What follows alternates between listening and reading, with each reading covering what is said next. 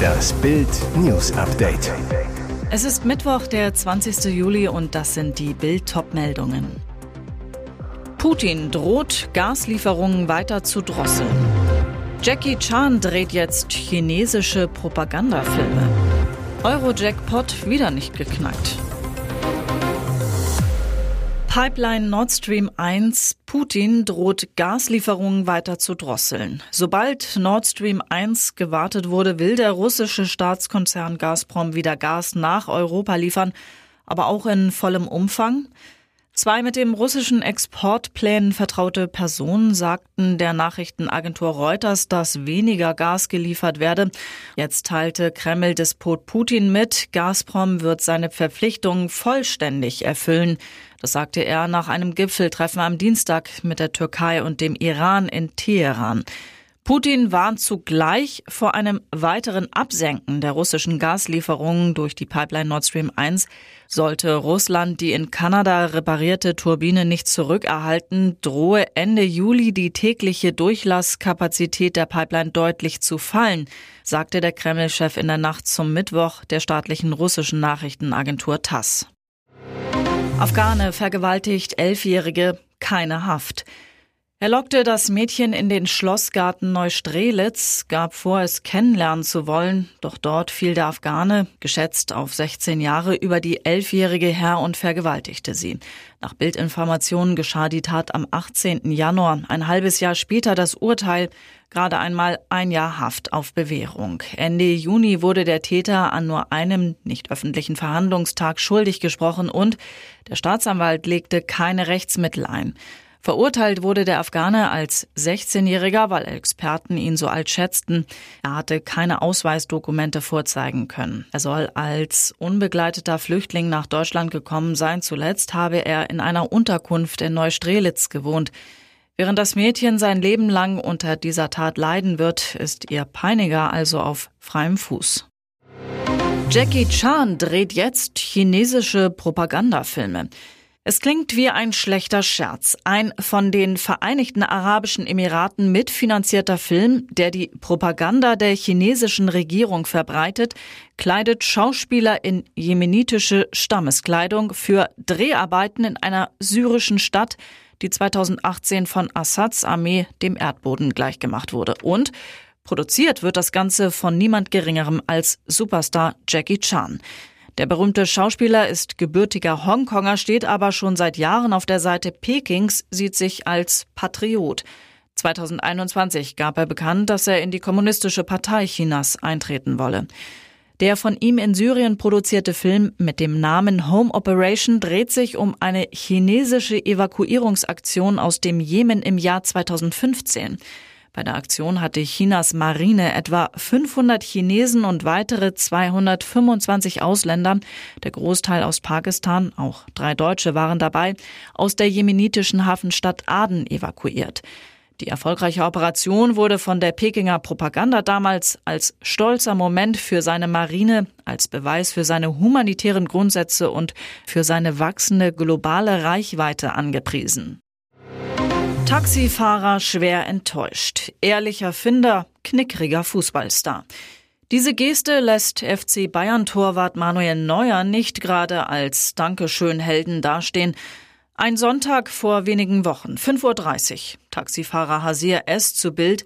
Stand am Odeonsplatz. Manuel Neuer stieg mit einem Bekannten ein, hielt ihm die Tür auf. Ich habe Neuer sofort erkannt, ihn aber nicht angesprochen. Hasia S. fuhr Neuer und seinen Bekannten in den Stadtteil Lehel, setzte sie dort bei einem noblen Mehrfamilienhaus ab. Neuer zahlte, danach Schichtschluss, Auto säubern. Dabei fand Hasia S. ein Lederportemonnaie. Er, auf dem Personalausweis standen Name und Adresse von Neuer, auch eine Visa-Card, Platinum, eine schwarze Mastercard und rund 800 Euro Bargeld waren drin. Hasir S. fuhr nach Hause, schlief, machte sich dann mittags auf den Weg, um Neuer seine Börse zurückzubringen. Er fuhr zum Haus ins Lehil, weil er dort niemanden antraf, fuhr er raus zum Tegernsee, wo Neuer ein Anwesen hat. Aber auch dort niemand. Ein Passant erklärte Hasir S., dass Neuers Berater in der Nähe wohne, S zu Bild. Der öffnete, ich gab alles ab, ließ meine Kontaktdaten da. Zwei Wochen später bekam es dann ein Päckchen geschickt, darin ein Trikot von Neuer mit dessen Unterschrift kein Brief, kein Wort des Dankes. Euro-Jackpot wieder nicht geknackt. Sie müssen morgen leider arbeiten gehen. Jetzt 120 Millionen Euro im Topf. Das Lottofieber steigt ins Unermessliche, denn der mit 117 Millionen Euro gefüllte Euro-Jackpot ist am Dienstag wieder nicht geknackt worden. Nun geht es bei der nächsten Ziehung am Freitag um unglaubliche 120 Millionen Euro. Damit ist erstmals die im März eingeführte neue Obergrenze erreicht.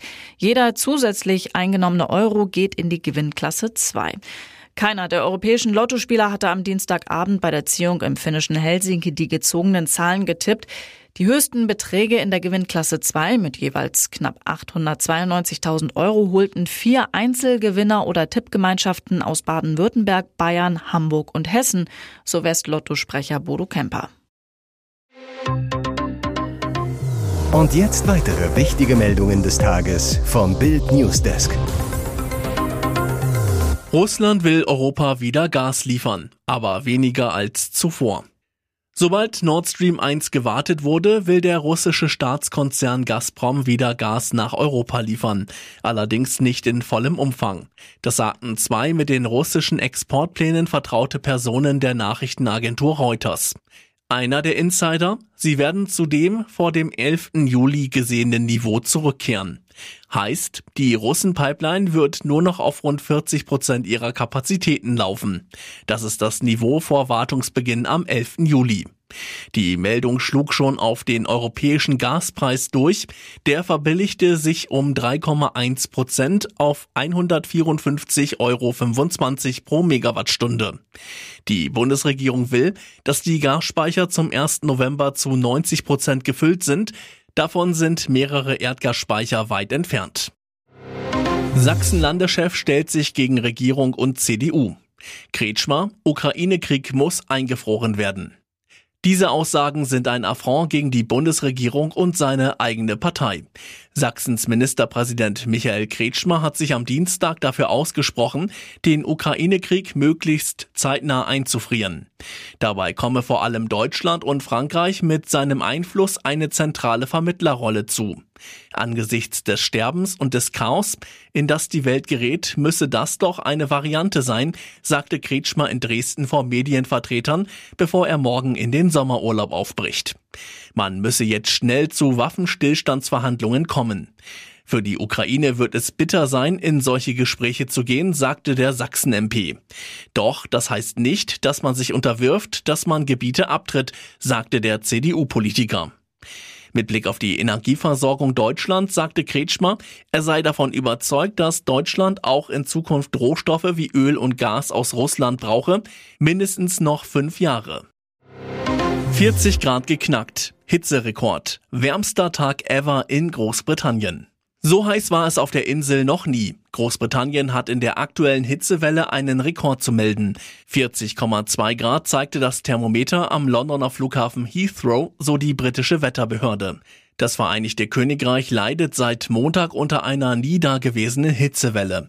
Zum ersten Mal in der Geschichte riefen die Behörden für weite Teile Englands die höchste Warnstufe Rot aus, die zweithöchste Stufe in Wales und Teilen Schottlands.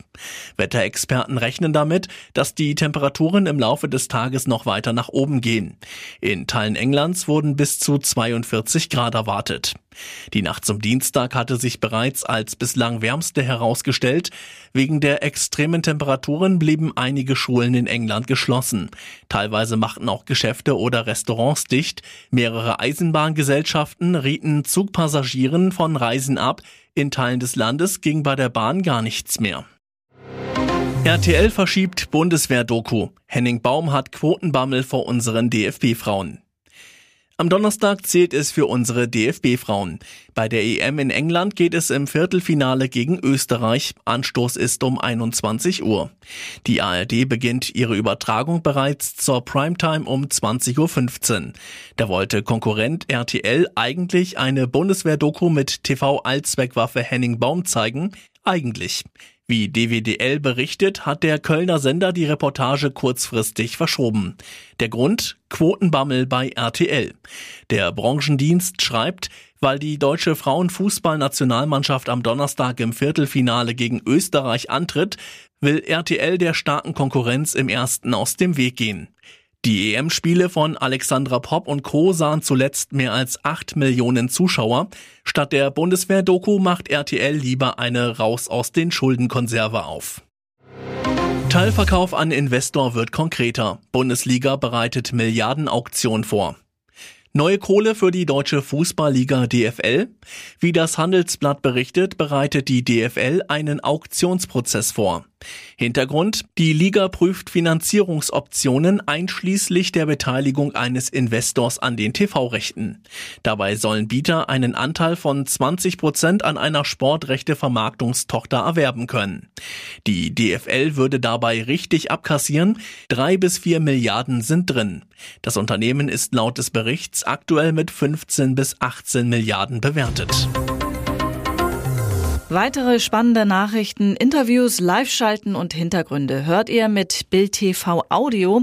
Unser Fernsehsignal gibt es als Stream zum Nachhören über TuneIn und die TuneIn-App auf mehr als 200 Plattformen, Smart Speakern und vernetzten Geräten.